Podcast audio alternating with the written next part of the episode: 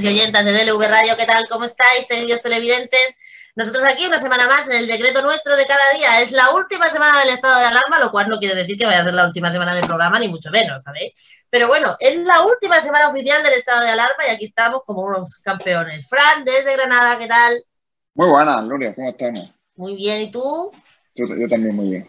Ahí dándolo todo todavía por la recuperación del sector hostelero. No, viendo ya, ya el creo, que, creo que eso ya está muerto, pero bueno. Bueno. Monse, ¿qué tal? ¿Ya tenéis la provincia invadida por alemanes? ¿Qué tal? No, no, estos, los, todos, todo el pastel se lo lleva Mallorca, todavía menor que Ay, pero Mallorca. mejor, tía, que la, el Menorca se está muy bien sin los chucrus. Pero vosotros no tenéis tanta gente, ¿no? No tenéis tanto alemán, ¿verdad? Monse, Sí, sí, sí, perdón. que es digo que que vosotros tenía- de normal tampoco os visita tanto alemán, ¿o sí?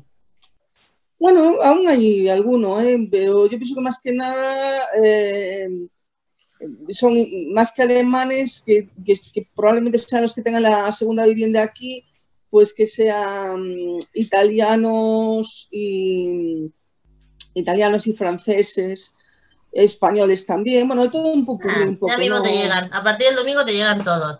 Gerardo, ¿qué tal? ¿Qué tal por el norte? ¿Más tranquilos? Eh, tranquilos, ah, tranquilos estamos, estamos tranquilos. De momento no nos eh, no hemos pasado a la nueva normalidad. El presidente de aquí de Asturias se ha cortado entre Galicia y Cantabria. Así que de Pero los cántabros también están en la nueva normalidad, ¿no? Eh, no, no, pero querían haber hecho un corredor del, del noroeste. Todo quedó en agua de borrajas.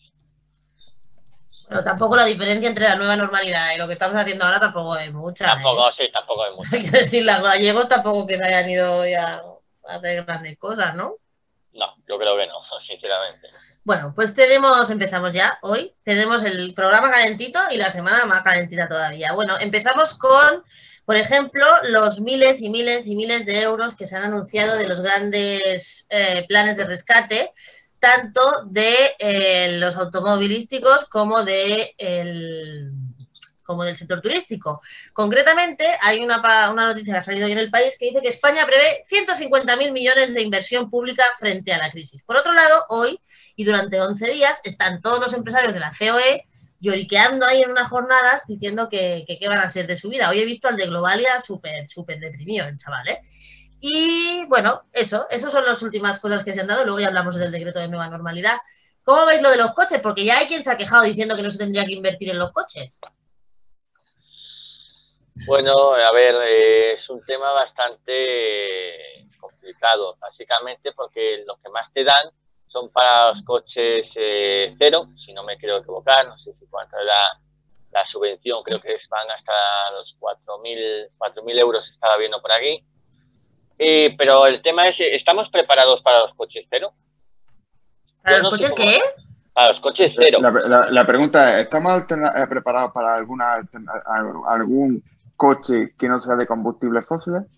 Me ha quitado, perfecto, Fran. Perfecto. Fran. Pero Perfecto, preparados sí, en qué sentido? puedes ¿Preparados decir para fabricar? A ver, ¿preparados en qué sentido? Para ¿Preparados todo, para fabricar, eh, para vender, para, distribuir, para- para... para- No, vamos a ver, yo no veo eh, como 20.000, como puedes ver 20.000 gasolineras, yo no veo 20.000 puntos para poder recargar el coche, por ejemplo. Por ejemplo, hay una, hay una tecnología que es muy interesante, que es eh, el hidrógeno, ¿vale? Entonces, es decir, ¿tú conoces cuántos, cuántos, puestos de, re- cuántos puestos de recambio de hidrógeno? Tú, decir, conoces. Es que yo no ¿Cuánto- sabía ni que se podían comprar ¿Cuántos, coches cuántos de coches- hidrógeno. ¿Cuántos, ¿Cuántos coches de hidrógeno tú conoces? Es decir, conocéis, vamos a hacer una pequeña encuesta. Yo ninguno. No, Monse, de gas. de gas sí, coches de gas sí, pero No, de gas tampoco. El hidrógeno es, es una energía cero, ¿no? Porque decir, hay una forma de producir hidrógeno, hay dos, una contaminante y una- otra no contaminante.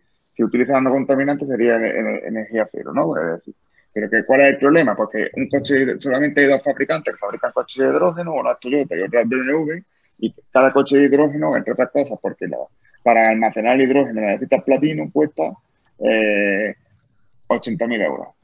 Entonces, pues bueno, pues eso es como ciencia ficción, ¿no? Bueno, yo me vais, a, me vais a permitir que dentro de mi escepticismo total, cuando vienen todas estas medidas estrella, entre la- los anuncios y lo que llega realmente a la ciudadanía, que hay un abismo y cada vez eh, mayor. el tema de que, bueno, yo no digo que estas ayudas para el sector automovilístico, que los concesionarios que no las recojan pues con, con, ánimo, porque es un incentivo más para la venta, porque de hecho, eh, aunque sean ayudas pequeñitas, pero para los coches de incluso diésel y gasolina. No son tan pequeñitas, hay ayudas hasta 5.500 euros, depende del caso. ¿eh? Bueno, pero son para. Estamos hablando. Estamos hablando de las de 5.000 y pico que son para coches de... Hasta 35.000 euros. Claro, 100%, 100 eléctricos, que... ¿Eh? Eh, 100% eléctricos y lo de 5.500 euros. ¿Eh? ¿Cuánto? 5.500 euros eh, tiene que ser un coche de cero emisiones 100% eléctrico. Exactamente, eso fue lo que vi yo. Que eso para Menorca, que tenemos 40 kilómetros de largo de isla, pues mira, fenomenal. Pero, eso sí. Pero que... Y que ah, pero para el tamaño... Con, pero, pero, para, el tamaño para, de Andalucía, para, claro, para ir para, para, ir de Huelva a, Almería, claro, como que no. O para ir con la, por la península, no. Pero bueno, también hay ayudas para coches que de consumo de diésel y de, y de gasolina que, que sean menos contaminantes. Esos, esas ayudas también, también entraron dentro del decreto. Y además, pues eh, estamos hablando de coches que tengan más de 10 años para renovar también el parque eh, más contaminante, ¿no? Por ejemplo, de, mi, mi, coche que es un, un Ford Focus diésel, pues seguramente contamina muchísimo más que, pues que uno de los que salen de nueva generación. Entonces también pues es una, una cuestión de cuidar el medio ambiente y a, vez, y a la vez qué tal. Pero bueno, pero entre las medidas estas que son tan los números tan así tan grandilocuentes y demás, y después entre lo que va a llegar después a la, a la ciudadanía o el que se va a poder permitir gastar el dinero en un coche, tal, como está cayendo, pues eso es otra, porque cualquiera se puede permitir, eh, incluso aunque sea un coche económico de 20.000 euros o, o, o 18.000 euros. hoy eh, es mucho, es mucho hablar cuando estamos hablando que no llegan, que no sabe uno si va a tener para comer para el mes siguiente o para pagar el alquiler. Entonces, claro, mm, yo esto lo veo Entiendo que, que, son industrias que hay que tener en pie, porque no hay que depender solo del turismo, pero, pero vamos, que, que más de lo mismo. Para mí es más de lo mismo, sinceramente. Pero las, las, ayudas son a la venta directa, no es un tema de reconversión industrial ni nada. O sea, ni, o sea, simplemente es un plan renove de toda la vida. Pero sí, que, el, el, problema está en que hay que hacer un plan de reconversión industrial. industrial. Efectivamente, que si no vamos a andar siempre igual. Sí, ese es el problema. Bueno, ya lo, pero quiero deciros, estoy de acuerdo con esto, que no es ningún plan de reconversión, pero bueno, es ayudar a los concesionarios de coches a vender, ¿no? A todos los concesionarios de coches, no solo los que se fabrican en España, a los que se fabrican en Europa, es decir, a todos los concesionarios de coche a que sea más fácil la venta, ¿vale? Lo mismo lo, mismo lo fabricamos, lo mismo ayudamos a los chinos de camino. Mira, hoy me decía un compañero del sindicato que aquí en, la, en Vilanova había una, una, empresa de componentes que le hacía componentes a la Nissan y que ya esta semana se la han comprado el 60% unos chinos y que, el 20, y que el 40% de la plantilla que sobraba ya está en la puta calle. No, ya ves. Lo digo, lo digo para que lo tengáis en cuenta, ¿sabes? Que las cosas son así. Entonces, bueno, pues no sé, de todas maneras, la gente que protesta por el tema de las ayudas, ¿vosotros cómo lo veis? Por yo no creo que coches, se pueda, decir, yo, ¿eh? yo no creo que yo no creo que se deba protestar por, por la ayuda porque ha habido ayudas a, a, a, incentivar la compra de automóviles y renovar el parque automovilístico pues en numerosas ocasiones no es ahora y esto pues que sea ahora exactamente eh, exactamente y ahora que sea un momento de crisis que sea este tema y sobre todo mirando por temas de también de protección de medio ambiente es que aquí yo no veo no veo por qué se tienen que quejar de esto sinceramente no yo no le, yo no le veo un motivo de queja no sé vosotros qué opináis, pero para mí particularmente no. Bueno, es que nunca hay nadie que esté a gusto de todo. Fran, ¿tú qué opinas? Yo soy consciente de que hay que renovar el parque automovilístico, pero es que creo que no existe la tecnología eh, suficiente como para poder renovarlo de una forma eficaz.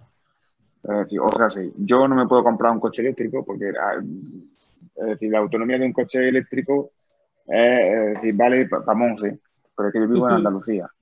Pero porque tú tienes, un coche, tú tienes un coche medio eléctrico. Yo tengo un coche híbrido. ¿Y eso qué significa? Eso que significa que el coche genera, autogenera electricidad para unos consumos en ciudad, supuestamente, y utiliza gasolina, que supuestamente es uno de los, de los combustibles más limpios eh, para, para, para fuera de, ciudad. Eso, eso, es, eso, eso, eso es lo que hace mi coche, ¿no?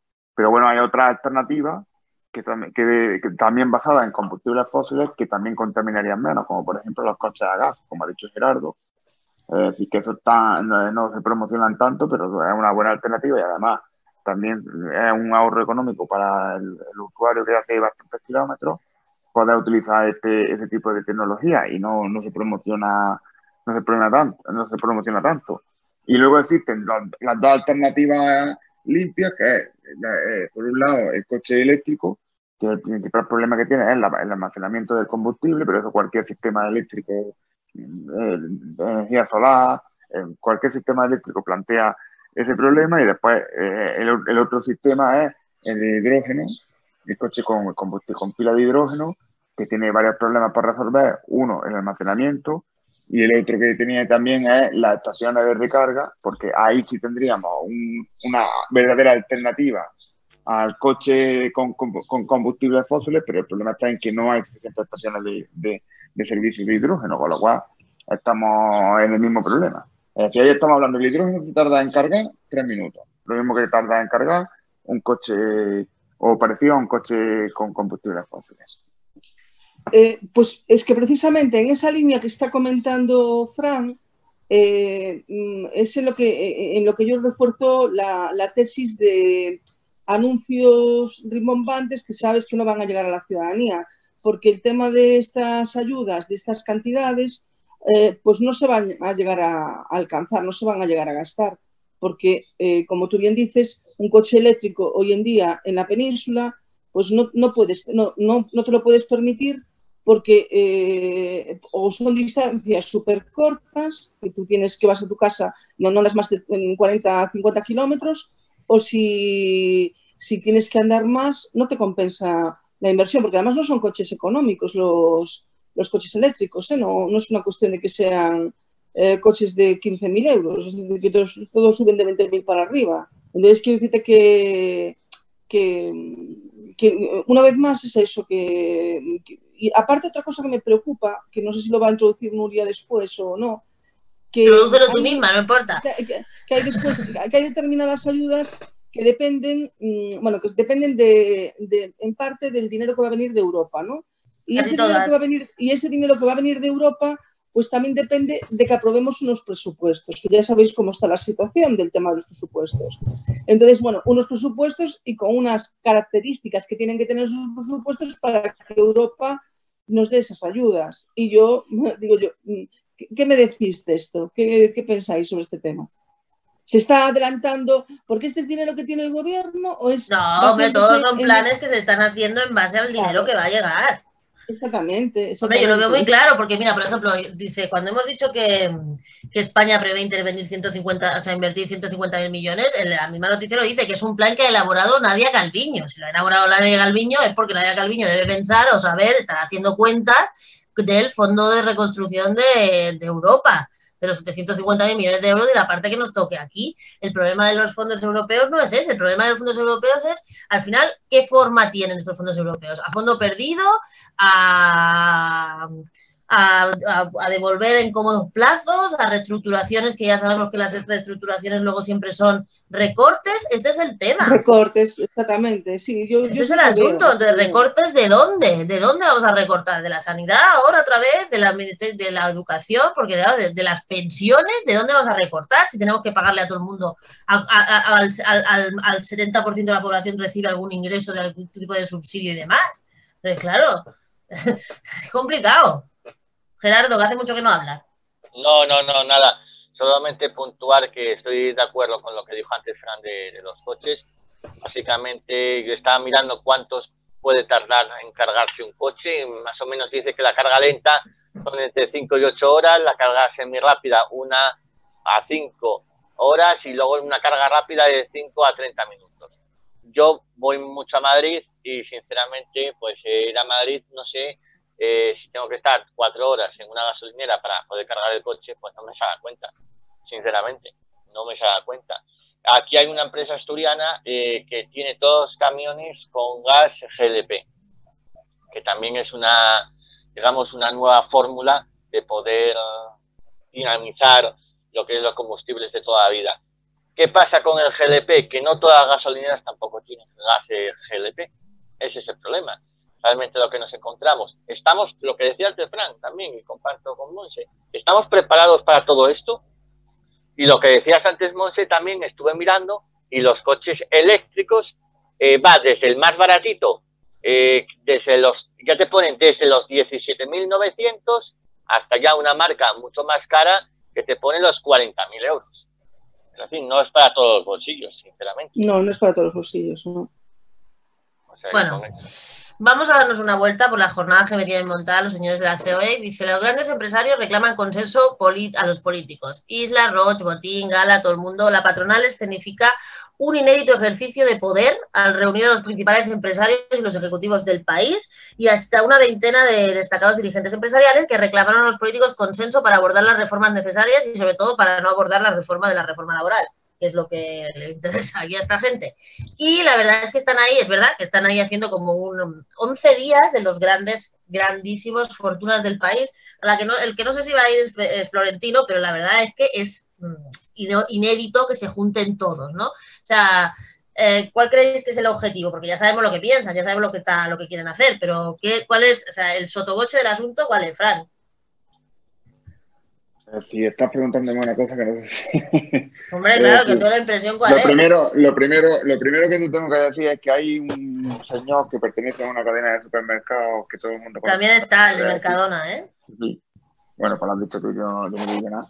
Que me parece una igual, si todo el mundo sabe quién es. Me parece una desfachatez absoluta que un hombre que se ha estado poniendo las botas durante todo el confinamiento. Pero total.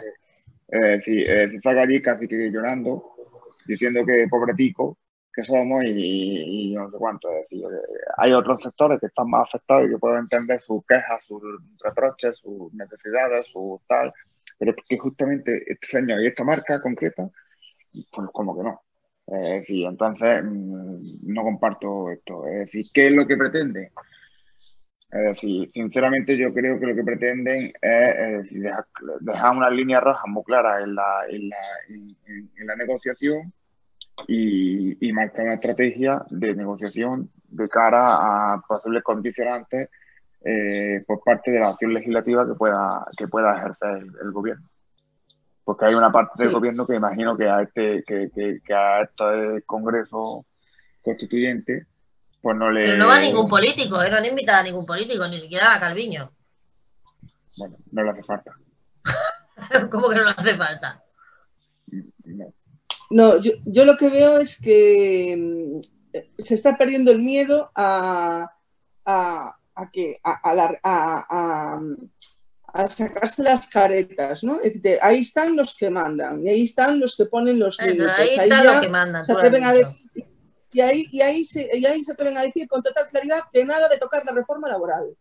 Eh, ahí, se, ahí, se, tienen a decir que los ERTES que tienen que seguir ayudándoles a las empresas, eh, yo no sé no el, trabajador, sino que también a las empresas, porque de, hecho el acuerdo que no se llegó con los agentes sociales era porque la patronal eh, decía que, mm, bueno, el gobierno quería ya que la patronal empezase a, a cargar con sus cotizaciones y, y demás, y, y, ya no, eso ya no le interesa. Ah, hay que seguir subvencionando a la patronal y, demás y, seguir apoyando eh, en ese sentido. Y después, bueno, es que eh, otra vez más, los lobbies que están tirando por sus intereses y que los van a poner encima de la mesa. Y yo lo que me temo es que, que con el tema de Ciudadanos para aquí, para un lado, para otro, con estos juegos que están también los de Esquerra Republicana, con el tema de las mayorías, para el tema del presupuesto y demás, pues que se incline la balanza hacia la derecha, porque hacia el PP y hacia,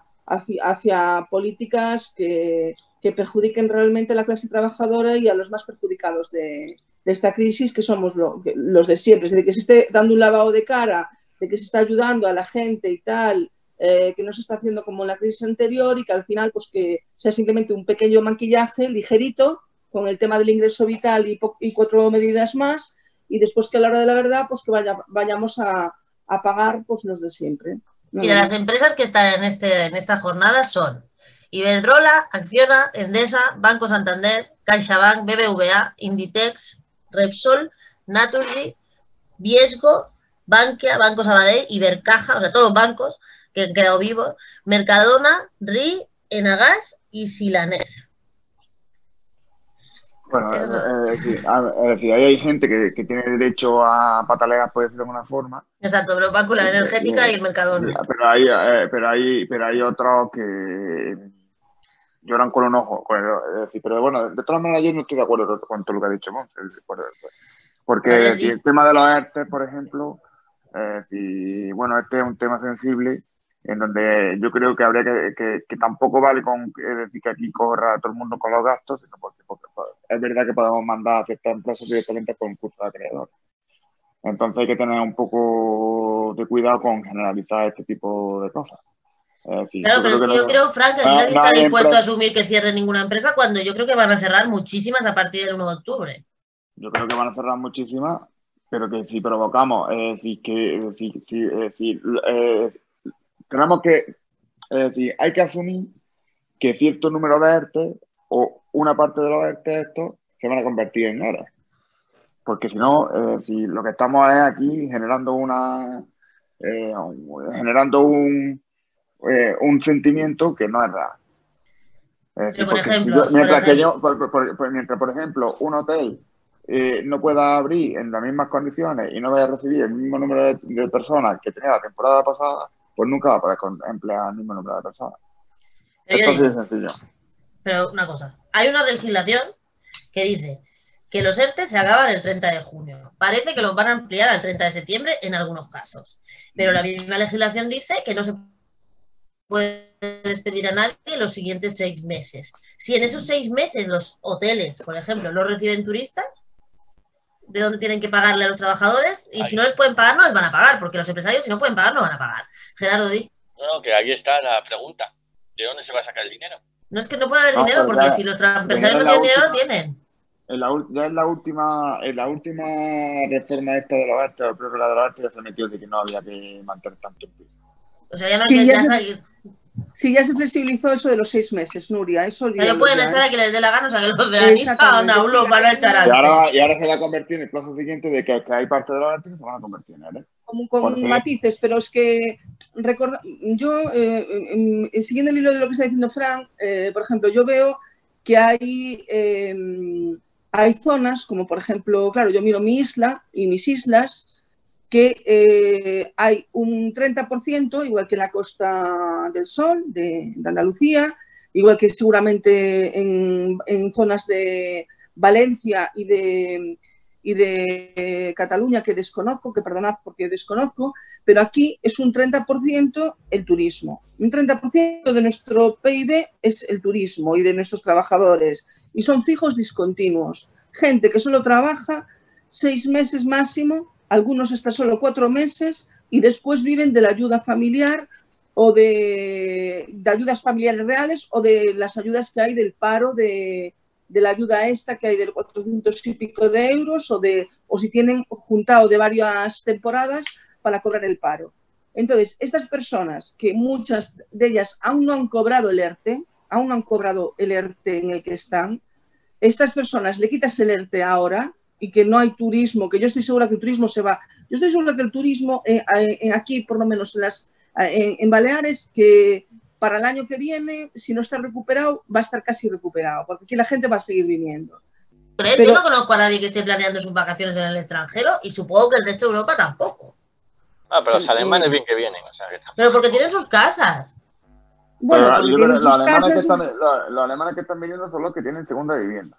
Sí, sí, porque decían que más de un 19% de los que viajaban, pues que este año que no iban a viajar eh, de alemanes. Es decir, que en ese sentido va a haber una, un descenso de... Pero claro, es que mm, eh, vosotros, mm, no sé si os suena, pero os tiene que sonar. Es que tú ves zonas de Mallorca que solo los letreros no hay nada en español, todos en alemán. Es Eso que es gente que... en, en Maspalomas, en Canarias, eh, tú vas a Maspalomas y inglés, alemán y luego ya si es abajo de todo el castellano, es decir. Claro, pero quiero decirte, por, ¿pero por qué? Porque una, porque hay un turismo masivo de, esta, de estas comunidades y aparte porque hay una comunidad estable. Porque yo te digo que tú te vas allí a Calviá en, en, el pleno mes de febrero a buscar un menú del día como cualquier trabajador, y está en alemán, porque es que la mayor parte de la gente que tienen allí es alemana, porque son ya gente que, que reside allí. Porque un jubilado alemán en Alemania, pues a lo mejor no vive bien, pero en, en España vive bien con su jubilación. Es igual que seguramente un español si nos vamos a Sudamérica. Entonces, esto es así. Como el de la globalización, pues ha pasado un poco. De todas maneras, te digo una cosa, ¿eh? Te digo una cosa. El, el, el tema del turismo, yo, si tengo que arriesgarme para sobrevivir, prefiero el turismo de fuera que no el turismo nacional. Yo vivo en un sitio de costa, ya un poco alejado de Barcelona, donde la gente de la corona del área metropolitana de Barcelona viene de vacaciones, y ese turismo no deja nada en el pueblo. Solo se lo deja el Mercadona, perdón, que ya que lo hemos dicho lo vuelvo a decir. La gente que viene de los, del área metropolitana de Barcelona no va a comer por ahí, sale como mucho, se toma un helado, no se va a cenar, no se va a jugar. Aquí quien mantiene los negocios de turismo del pueblo son la gente que viene de fuera. La gente que viene de turismo nacional y viene a su apartamento va al súper y se hace de comer en su casa y como mucho se toma el vermú. Eso no interesa. Eso han dicho que eh, vamos a volver a los años 60-70 cuando íbamos con toda la familia, con el tupper a la playa, con todo. Eso hace años que viene pasando ya, ¿eh? Sí, no, no, eso sí, y mucha, y mucha gente de la construcción que yo conocía que iban a los bares, ahora se llevan su tupper o su bocadillo de casa. Hombre, eso es, eso es la, clara, la clara prueba de que la clase de trabajadora se ha empobrecido muchísimo. Porque hubo unos años en que no era así. No, no, los, no. no, era así, o sea, tú ibas a la playa y ibas a comer y ahí sí todavía se hace, pero es que en un pueblo como el mío no soluciona un carajo, al revés, da más problemas, porque no dejan nada en el pueblo, consumen todos los servicios y vendrán infectados de Barcelona. Entonces, claro, o sea, no, no es un tema. Y sin embargo, los hoteles cerrados que sí dan empleo y que sí dan trabajo, eh, a ver, yo en este, en este caso preferiría estar como Mallorca. Si me tengo que arreglar que sea por algo. Fran, tú que te mueves por la Costa del Sol. Es que es muy complejo el tema del turismo, el tema del empobrecimiento, es que ha habido un encarecimiento y un empobrecimiento, se han dado las dos, los, dos, los dos elementos. Eh, la Costa del Sol, por ejemplo, pues está totalmente aquello desierto, es decir, hasta que no abran el aeropuerto de la Costa del Sol, pues todos los segundos residentes y aparte, bueno, es decir, el aeropuerto de la Costa del Sol y aparte, hasta que no abran Madrid. Ya, decir, evidentemente, pues yo, eh, ahora que he tenido he podido ir a, a Málaga en varias ocasiones y estaba hablando con, con algunos responsables de bares y hoteles, es decir, el turista de Madrid o el turista nacional, pues como que no. Es decir, ellos Que no, saben que, no. que no, no quieren, es decir, no quieren por, por- porque es un turista que no, que no, que es decir, el gasto medio, es decir, además en Andalucía hay bastante estudios sobre esto, el gasto de medio de turista nacional y de turista internacional, eh, pues no, no, no. Entonces, es decir, eh, yo estaba el otro día hablando con responsables eh, políticos de turismo y a mí me contaban que ellos estiman que hasta dentro de 10 años no vamos a tener una recuperación del turismo al mismo nivel que lo teníamos el año pasado. Porque, bueno, el turista es, además es una persona que, que- que- que huye, huye de los riesgos y huye de todo de lo que no es una zona de seguridad, de superseguridad y tal. Y España e Italia han sido muy castigados, es decir, en la imagen pública internacional con esta- Pero, por con ejemplo, Fran, perdona que te corte, pero lo que está diciendo es España y Fra- y Italia han sido muy castigados y sin embargo Grecia me parece que ha tenido 300 muertos. O sea, yo creo que el, el turismo se irá para allá. no, se- no, no, no es que haya sido muy castigada la pandemia, sino ha sido muy castigada la comunicación o en la prensa, la situación de pandemia. Eh, en España y en Italia se sigue castigando además eh, y la oposición juega a hacer tonto, en fin. Es decir, hay, Exactamente, hay totalmente. varios condicionantes que, que, que, que, que- que son, en fin, que están condicionando un poco la, el, el tema este. Entonces, bueno, pues puede que se produzca eh, una vuelta de cierto turismo de países árabes que lo perdieron y se benefició en su momento España, porque ellos lo, han llevado mejor, to- todos los temas de comunicación y todos los temas eh, de tal, y nosotros pues, eh, pues sacamos perjudicados. No, es que es así. Bueno, voy a cambiar de tercio completamente porque PSOE, PP y Vox impiden la comisión de investigación de Juan Carlos I. Las tres formaciones han rechazado que se investigue las finanzas del rey emérito tras su abdicación. Consideran que la violabilidad del ex jefe de Estado es permanente. A ver, venga, ¿quién quiere hablar del rey? Yo ya me lo esperaba, yo pensaba que yo ya me lo esperaba, que además yo creo que el, el, tribunal tampoco lo va a investigar, va a decir que el rey es inviolable desde que era rey hasta que tal, y no van a hacer absolutamente nada con este hombre, pero bueno, yo qué sé. Además que todo el mundo, todo el mundo, todo el mundo lo sabía, Gerardo, di algo. Del rey. ¿Cómo atacar? No, no, Eh, no, tío, di algo del rey, tú eres el más No, monárquico no, de no. esta charla, seguro. Eh, no, no, a ver, te digo, sinceramente, yo creo, bueno, de hecho han dicho que ellos que no pueden, hecho el gobierno no está para controlar otras instituciones, es eso fue lo que dijeron. Ahora vamos a ver, eh, si ha hecho algo, si se demuestra que se ha hecho algo, pues que lo pague y que devuelva el dinero, sinceramente. Pero de- yo da igual, yo soy una persona monárquica que creo en la monarquía, pero si uno de izquierdas, uno de derechas o de donde sea, haya desfalcado, haya hecho lo que sea, si lo hizo y se prueba, que lo devuelva. Que sea juzgado y que lo devuelva. Así de claro. Pero hay quien lo justifica diciendo que es una comisión por haber. Hombre, la verdad es que fue Bueno. bien, se, se, se la aves, tiene sus relaciones y tal, como si fuera una comisión comercial. Monche, ¿qué?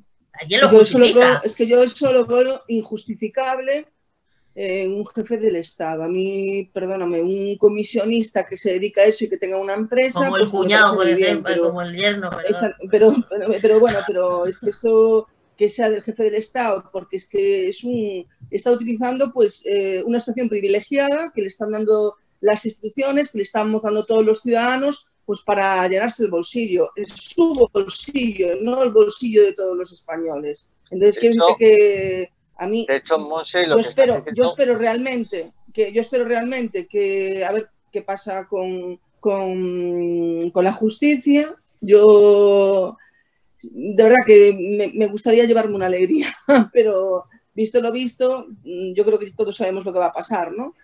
Pero lo cierto es que mm, a mí el verbo, el ver votar, el ver votar este tema al PSOE con el PP y con Vox eh, del arco parlamentario. El, el PSOE siempre ha sido el partido más, Ya, más ya sé, del arco parlamentario, No, vamos. no me dices nada nuevo, que yo todas las comisiones de investigación que, que se abrieron en Baleares, que eran para, lim- para limpieza de corrupción y demás, eh, como podían estar metidos unos y otros, pues se tapaban lo mismo. PP y PSOE ahí era uno solo. Y aquí pues no va, no iba a ser diferente. Pero bueno, la visualización, yo lo que intento es remarcarlo para que nuestros oyentes y la gente que nos esté escuchando, para que abran los ojos y que vean lo que está pasando. O ¿Qué que ibas vean a decir, otro lado, que es que- ¿Tú? que vean No, la que iba a realidad. decir que han dicho que desde Zarzuela ha habido palabras cuando se ha sabido todo esto, que fue cuando Felipe eh, renunció a la herencia de, del país por todo esto, realmente. Y creo que, eh, no sé dónde lo había visto, que había sido Juan Carlos, es decir, échame a los leones, es decir, tú renuncia a todo y échame a mí la culpa de todo. Claro. Es decir, a ver, Claro. está mayor. claro. Bueno, es Fran, ¿Tú está- crees que vamos a ver a Juanca en el banquillo? Yo creo No, que no. Yo creo que no. Yo creo que no, porque además menudo show sería, también te No. digo. O sea, yo no sé si es lo que más nos toca ahora, de verdad. Yo no sé. Bueno, de, de todas maneras, yo creo que con respecto a esto hay una, hay una cosa, es decir, hay una forma de cómo se resolvió en su momento la, la jefatura del Estado que no está resuelta correctamente y que porque hubo una sesión generosa por parte de principalmente de, de- de dos partidos políticos que eran en su momento el Partido Comunista y el Partido Socialista Obrero Español, que además eso no, no se lo ha reconocido nunca a ninguno de esos dos partidos y que ahora es muy fácil coger y culpar al PSOE de muchas cosas y de, y de Sí, tal, sí, pero sí. que pero que históricamente, es decir, tanto el Partido Comunista en su momento, que por es decir, Santiago Carrillo votó a favor. Es decir, el PSOE se abstuvo en ese momento, pero Santiago Carrillo votó a favor. Hubo una sesión para facilitar el clima de entendimiento y que, bueno, esa cuestión no se ha resuelto y que más tarde más temprano, pues habrá que resolverla en este país. Este hay cosas que parece que son que no se puede hablar de ellas, pero que en otros sitios se ha hablado con total normalidad y hay una serie de criterios de transparencia, como por ejemplo en, en Inglaterra, que aquí no, no, no, no existe. Sí. Claro, pero cuando dices que se resuelva, ¿qué quiere decir? Que se, que Claro. se pregunte, que se vote, que se plantea la ciudadanía si república o monarquía, que Que habrá que, que, que hablar sobre este tema y hacer un debate y, y, evidentemente pues un debate termina votándose. Sí, pero ¿por qué no, es que ¿por qué no se da el debate? O sea, se puede hablar de todo, pero parece que no se puede hablar de la monarquía, no se puede hablar de la república, al fin y al cabo, ¿qué manda? La república no es de izquierda ni de derecha, la república es una organización del Estado. No sé. Y bueno, ¿quién manda, manda? ¿Quién Pero Para ¿quién María manda, manda República? qué? ¿Quién manda, manda qué significa? ¿Quién manda, manda qué manda, manda es que hay, que hay unas mayorías eh, que están ahí y que mientras que no haya una mayoría social real, no de siglas que se, que se autoden ellos, eh, se autonombren eh, de izquierdas ni demás, hasta que realmente haya una mayoría real de izquierda y realmente que se preocupe por, lo, por los ciudadanos en vez de los, por los privilegios y por, el, por las sillas y por el poder que dan las sillas, pues eh, no va a cambiar. Y el tema está, hoy mm, te escuchaba ti en el programa que, que estuviste de, en TV3, eh, aquí es que van a lo de, es, es que es lo de siempre, es que eh, es votar lo menos malo, es decir, es votar lo menos malo, pero es que sabemos que eso no es bueno tampoco. ¿Quién- El PSOE de ahora, a lo mejor es el PSOE de siempre, pero bueno, pero yo el, el PSOE que vemos ahora es que no es un partido socialdemócrata. No, No, pero es- bueno, es que ningún partido es- europeo de socialista ya es un partido socialdemócrata desde el 2008. Quiero decir, Pues así nos va, aquí, así, así nos así va. nos va Europa, ¿Verdad? así nos va Europa, como nos va. No, pero yo desde el 2008, desde la crisis, que se plegaron completamente al, al- al tema y nadie plantó cara al, al salvaje recorte que nos pedían, que desde entonces la socialdemocracia ha muerto y por eso hay esa crisis de valores que hay y yo por eso creo que se extiende la ultraderecha por toda España, porque realmente no hay alternativa. O sea, por toda España, no por toda Europa, perdón. O sea, porque en toda Europa es el mismo fenómeno. Los italianos, los cortos, los, los franceses, todo el mundo está exactamente igual con una ultraderecha creciente. Y además que estos temas que no, no, no le he escrito su relevancia, perdonad, porque son temas que son muy importantes, esto de la ideología del rey ah, en pleno siglo XXI me parece, vamos, increíble, Sí, es bastante Y- y, y muchos otros, otros temas que no, el, el votar monarquía o república, que no se pueda votar eso, o temas eh, así, pero es que mm, pensad en que mm, cuando estamos en una situación eh, que ya veníamos, porque yo no sé a quién había salido de la crisis anterior, porque a mí me hace mucha gracia, bueno, estábamos saliendo de la crisis, los que salieran, porque hay mucha gente que seguía en la crisis de, del 2008, 2000, igual, no, no, no había salido todavía de esa crisis. Su situación no había mejorado, no había vuelto a lo anterior, a, la situación anterior que tenían, seguían eh, aguantando y pues uno se va adaptando a la situación en la que está, ¿no? Pero en la situación en la que estamos ahora mismo, que si los ERTES, que hay 4.000 personas en los ERTES, imaginaros que un 50% de esas personas vuelvan a engrosar las listas de paro, con el nivel de paro que tenemos ahora mismo, eh, eh, ¿en qué situación nos vamos a...? Porque tú también lo decías, y yo estoy totalmente de acuerdo contigo, eh, Nuria, papá Estado no puede estar para todo. Es decir, que... eh, No está que para la- todo, pero los que están hoy en la COE están pidiendo que por favor sigan pagando ayudas a todo el mundo. Bueno, Quiero ya, decir, aquí estamos en el plato y en las tajas. Gerardo, quería decir algo. No, no, no, nada, que no hay, ta- como es, no hay tanto chocolate para tanto oro. No, Exactamente, no hay, es que no hay hay, tanto, no hay, no hay, ya está, y no hay. Entonces, o se reconvierte la historia o nos vamos a la porra. Ahora que has dicho el PSOE de antes y de ahora, me acuerdo de otra noticia de la semana, ya por extensionar un poco, que dice la CIA que Felipe González era el señor X de los GAL. ¿No Eso lo dice a García. Oh. Ah, lo dijo la CIA ahora. Fíjate que li... la CIA lo ha dicho ahora, tío. Que Felipe González era el señor X. ¿Cómo veis? Coño, hay que ser de la CIA para saberlo, colega. Joder. Casi toda España tenía un puesto en la CIA. ¿Por? Por Ah, sí, porque todo el mundo lo sabía, no, sí, claro, pero él sigue diciendo que no. Es que entrevistaron ayer a, a, a Iñaki Gabilondo precisamente porque él fue el que le preguntó si ese era el señor X, ¿no? Claro, el otro se enfadó un poco porque decía que cómo que iba a decir, ¿no? Pero es curioso que salga ahora este tema de los GAL, de, de no sé, es que, Fran, ¿qué? ¿Por qué? O sea, ya Ha- ha sabemos prescrito- todo lo que hay. Ha, prescrito el delito ya. Pues dime tú, pero si además no lo ha reconocido, lo dice la CIA, no podía decir cualquier cosa, pero vamos, es que yo lo que pienso es, ¿ustedes creen que la gente en España, yo siempre he pensado que la gente de España no veía mal el tema de los GAL.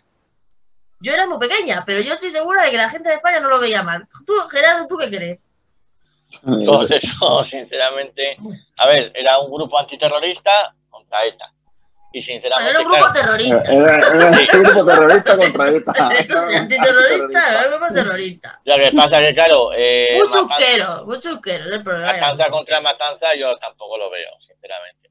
Pero tú crees que la sociedad española estaba en contra del GAL? Yo creo que no. Yo, a ver, yo no lo viví, ¿vale? Yo es que no tengo, yo no tengo conciencia mm, sobre eso. es Sois- decir, yo era relación sois- pequeña. yo que soy más, más mayor, ¿Tú permitidme qué? mis canas, eh, porque Yo sí me todos acuerdo de aquellos años tan chungos y me todos acuerdo. sois- todos sois treintañeros. No, no, que ya estamos aquí ya rozando la cuarentena. Aquí el- no, bueno, bueno, bueno. El pipiolo es el Gerardo, el Fran y yo ya los 30 nos tenemos lejos. Pero yo me acuerdo bueno, de todo soy- este pollo en el programa del Pepe Navarro. ¿Vosotros no os acordáis del de, de la y Domínguez?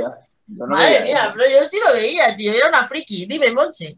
¿Tú qué eres No, de la yo creo que en esta España de derechas y todo lo demás, pues que el GAL se veía por determinada parte de la población con permisividad, ¿no? Porque como, como se vendía, ¿no? Como se Pero vendía la el GAL. gente de izquierda también lo veía bien, hostia. Yo tenía muchos compañeros de partido que no lo veían mal. Tía, yo, perdón, pues pero. serían, serían del comité del señor X o qué sé. Pues no sé, no, pero era una cosa en general. Es que yo todavía no escuchaba a nadie hablar mal de los GAL de aquella época. Quiero decir, ni a la gente No, no, normal. no, es que no, lo a sé. mí eso tío. me parece una aberración enorme. Yo qué ¿Sabéis sé, pues yo, mi otra- gente otra era muy cuestión rara. también que pasó A otra- Nuria, otra que pasó esta el semana- tema, el tema desde el punto de vista, es decir, técnico-jurídico y desde el punto de Pues vista ya de lo la- sé, que es una el terrorismo de Estado no está es bien. Ya lo sé yo. es una- es decir, este país ha conseguido derrotar a los terroristas, no ha hecho falta poner bombas. Me cago la... Pero que ya lo sé que el terrorismo de Estado no está bien, si eso ya lo sé yo, pero que lo que me estoy hablando es de que la gente en su tal, pues no ve como que aquello fuera una cosa horrorosa, lo de los GAL. De hecho, lo único que te dice la gente es que era gente, muy gente cutre. puede-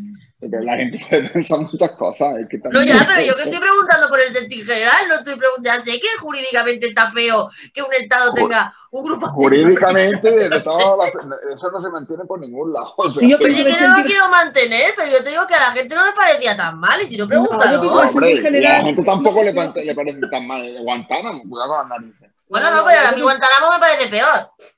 No, yo pienso No, que el sentir general, el sentir general tampoco era, lo que pasa que eran los que hacían más ruido, los que llamaban más atención, pues ese tipo de comentarios, pero no creo que fuera del sentir general, ¿no? No Realmente. sé. Pero bueno, yo sí tengo oído a mi abuela que tenía en aquel momento a ochenta y pico de años y que era de, pos- de, de- de- estar posguerra, de decir es que, que con, los, con los malos que no se podía usar armas buenas, que había que utilizar las mismas armas ¿Eh? que ellos, pero que que no se podía acabar nunca con ellos. Eso es lo que decía mi abuela. A ver, lo que me queda es- eso es como el, el ojo por ojo, diente por diente. Lo Claro, que sí que me parece una pasada. Creo que evolucionado desde el punto de vista técnico-jurídico, Mi de era un franquista, era el alcalde de allí de, que, que señalaba a dedo quién tenía que ir a para un lado o para el otro, quién, bueno, entonces decirte que qué iban a decir ellos, ¿no? Porque eran de esa mentalidad. Pero el sentir general, no. Honestamente, yo el sentir general, pues no, no, lo, no lo siento, no lo siento así que, que fuera. Esto Bueno. fue una atrocidad más y para más desde, desde la misma desde el mismo corazón del Estado, que es una, una más de las vergüenzas que tenemos aquí en este país, sinceramente. No, No, no no, sé. vamos a hablar de Díaz Ayuso. Claro, ¿Eh? eso iba a hablar ahora de Díaz Ayuso y de su consejero de Sanidad, que ha, dicho, que ha dicho que él había pedido ayuda y que la señora Díaz Ayuso había pasado de su puñetera cara. ¿No? ¿Es así la noticia, Fran? No, la noticia es que, es decir, esta- es decir, que esta gente dice que, que Pablo Iglesias tiene la gestión ahora de la residencia de ancianos. Bueno, es increíble, eso es increíble. No, lo de la Comunidad de Madrid es muy chungo, pero hoy ha salido el consejero de Sanidad diciendo que él había pedido eh, ayuda en su comunidad y que no habían dicho nada y que de hecho la habían llamado a los Lo familiares que, ha para salido, lo, que, lo que ha salido es que el consejero de Igualdad Sí. y Políticas Sociales el que eh, es le responsable. mandó una carta, mandó una carta a eh, ¿cómo era esta? Em, Amnistía Internacional, diciéndole que había pedido ayuda a, Sa- a Sanidad y que Sanidad le había dicho que vaya a acostarse más. o más Exactamente. Pero a sanidad de dónde? A sanidad A de la Sanidad comunidad. de, de- de su comunidad autónoma. Y que, le había dicho, y que las dos únicas comunidades autónomas que lo habían hecho era Andalucía, habían prestado ayuda de, sanidad a, la- a- a- a los centros residenciales, era Andalucía y yo no sé qué comunidad autónoma más, pero solamente dos de todas.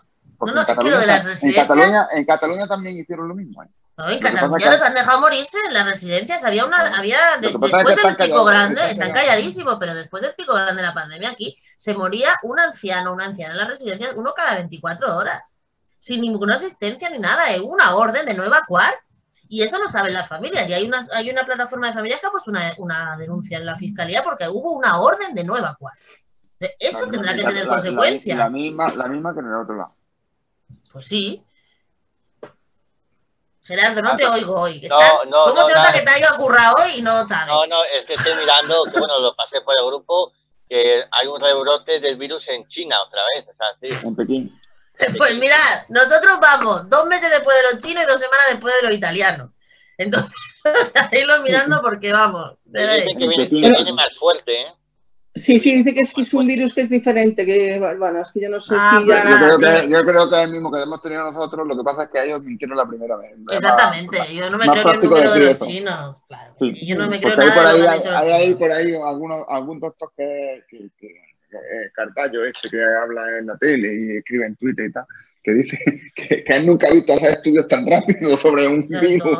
En una semana ya tenían hecho el estudio de todo genético. Joder, pero si ya tienen el genoma del virus y tienen la vacuna, tienen todo, que no, o sea, no hay quien se lo crea. Por cierto, Bueno, Otra, otra cuestión también que hubo esta semana, que no sé si estuvisteis a- al tanto de él, eh, que el PSOE llevó una PNL, una proposición no de ley, que eso es como no llevar nada, lo digo para la gente que no está Bueno, al pero tanto queda de, esta- de- de estos temas, que es llevar para, para hacer nada, el paripé nada más por el tema de para quitarle post-mortem las Ah, lo de Billy el niño. medallas, las medallas de Billy el niño, ¿no? Y digo yo, bueno, y, y me, me pareció una intervención brillante la de Rejón, en este caso con el santo de mi devoción, pero en la que decía que eh, por qué habían hecho eso, que según habían sacado a Franco eh, y había una mayoría que lo había aplaudido de- a- con un decreto del Valle de los Caídos, porque po- con un decreto que se hubiera validado perfectamente en el Congreso, porque la mayoría la había y el sentir lo había, ¿cómo no le habían quitado ya las medallas a, a este torturador? ¿no? Entonces también es otra de las cuestiones que... Bueno, pero como se tú hubieras dicho, es una PNL que para nada. habéis No, No, visto claro, Instarse- instan al- a- se instan al, al mismo gobierno a hacer esto. Bueno, yo es que, Bueno. es que qué tomaduras de pelo nos hacen a los ciudadanos y qué pérdida de dinero y de Exacto. tiempo de gente que, que tendría que estar trabajando en, en solucionar los problemas reales de, de la ciudadanía en vez de hacer estos paripés que están haciendo una y otra vez. ¿no? Gerardo, tenías un tema. Te voy a meter tres cosas nada más.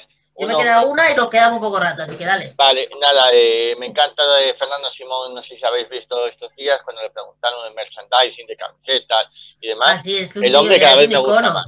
El hombre es una, es este, el que es una maravilla. Realmente que el hombre cada vez me, me gusta más. Eh, dos, no sé si habéis visto el debate que habéis estos días sobre, creo que fue el de Compromís, que había dicho que quiere saber si Santiago Abascal lleva pistola. No, no lo he visto, algo he oído, pero no, no, no. y que no Santiago, Abascal ha. Santiago Abascal ha dicho que, bueno, pues que mejor Que lleva uno si lleva una pistola que si se lleva droga o se van puestos al Congreso. Y luego no sé si habéis visto que solamente un parlamentario de los 300 Sí, eso lo yo. ha renunciado. Era de por él. Ole, ¿Quién ha sido? Era del PSOE. Del O, PSE. o- o Dan el Orza, creo que es. O Don el Orza ha sido, ¿no? Y los demás, toda la dieta y todo lo suyo para ellos. Es que son unos tragapanes. Bueno, está. los donan del partido en una sola Son unos zampabollos, unos rebañaorza, como dicen en mi pueblo. Queda un tema que yo, ¿verdad que lo dicen los rebañaorza, Fran? Queda un tema que yo no lo quiero dejar porque es- me parece suficientemente grave, que es que esta semana ha habido, bueno, un ataque racista en Premia de Mar. Premia de Mar está aquí al lado de Mataró, cerca del al norte de Barcelona, donde se están organizando eh, patrullas ciudadanas. Ellos dicen que para vigilar, ellos en el inicio decían que para vigilar que la gente cumpliera el confinamiento, pero la verdad es que no es la primera vez que acaban atacando. Ya atacaron un centro de menores y esta semana han ido a atacar con piedras, piedras, un piso de menores tutelados. Y el alcalde de Premia le parece bien, al alcalde del pueblo, Eh, eh, el alcalde de qué partido es? de Junts per Catalunya. Pero Junts per Catalunya ya se ha desmarcado el alcalde. Es el, es el pueblo del que era alcalde el conseller Buch, que es el conseller de Interior ahora, que dejó a este Maromo y que dice que eso no son alcaldes, que eso no son temas racistas, que es un tema de seguridad. Mientras tanto, en, la- en el pueblo de al lado, en Mataró, se han generado también patrullas ciudadanas y ahí el, el ayuntamiento ha dicho que le parece mal, pero tampoco ha hecho nada por, por disolverlas. Pero lo cierto es que han acabado atacando una, un, un- un centro de menores tutelados. ¿sabes? Tú, Frank, que trabajas en el ramo, Bueno, no solamente es por trabajar en el ramo de los menores tutelados, es decir, yo a mí me preocupa mucho... no, pero si tú te pareces ver a un grupo del pueblo que viene a apedrearte el centro, ¿qué hacen? Pues llamar a la Guardia Civil. Ya, pero es que tú imagínate la situación. Claro, eso es lo que hicieron allí, pero imagínate la situación. O sea, que no eran 15 ni 20, que eran un montón. eh, Es que eso lo vivió yo. Entonces, eh, concretamente no era pedrar el fuego, era pegarle fuego. Ahí en Granada.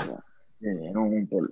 Es decir, eso, eso es consecuencia de, la- de, de- de lo primero es de, de- de provocar eh, ciertos estereotipos, la nula comprensión de, y capa- la nula capacidad de ponerse en la situación de los demás y, y sobre todo eh, si la nula capacidad por parte de las administraciones autonómicas que tienen las competencias de protección de menores que se creen que pueden ir de- de- dejando bombas de relojería en pueblos además pequeños, medianos, ¿vale? Pequeño, pequeño. sin tomar ninguna política para compensar eso. Es decir, nosotros lo hemos, lo hemos propuesto en nuestra comunidad autónoma en ocasiones tomar medidas para intentar de compensar eh, los desequilibrios que produce, que tú generas impacto de 30, 40, de centros de 30, 40, 50 personas y la comunidad autónoma no, no tiene presupuesto para eso. Bueno, chicos, no hay tiempo para más. Nos estamos en- casi en la hora. Ha sido un placer como cada semana, pero no quiero despedirme todavía de todos sin recordaros que mañana en este canal, en este mismo sitio, a las 5, tenemos el tercer foro eh, virtual en directo hablando del feminismo y del confinamiento perpetuo de las mujeres, que es un, que es un concepto en realidad del FRAC, que nosotros lo hemos, lo robado al Fran y que él estará moderando. Yo también estaré interviniendo y tendremos a Lina Galvez, que es europarlamentaria, y a Ángeles Álvarez, que es eh, ex, ex diputada, y a Cruz Leal, que es una trabajadora social y una divulgadora feminista de la hostia. Así que no os lo perdáis mañana de 5 a 7 y media en este canal, en DLV Radio. Por lo demás, gente, Gerardo, Monse, Fran, queridos oyentes y oyentes de DLV Radio, muchas gracias, buenas tardes y ser felices. Hasta el próximo martes.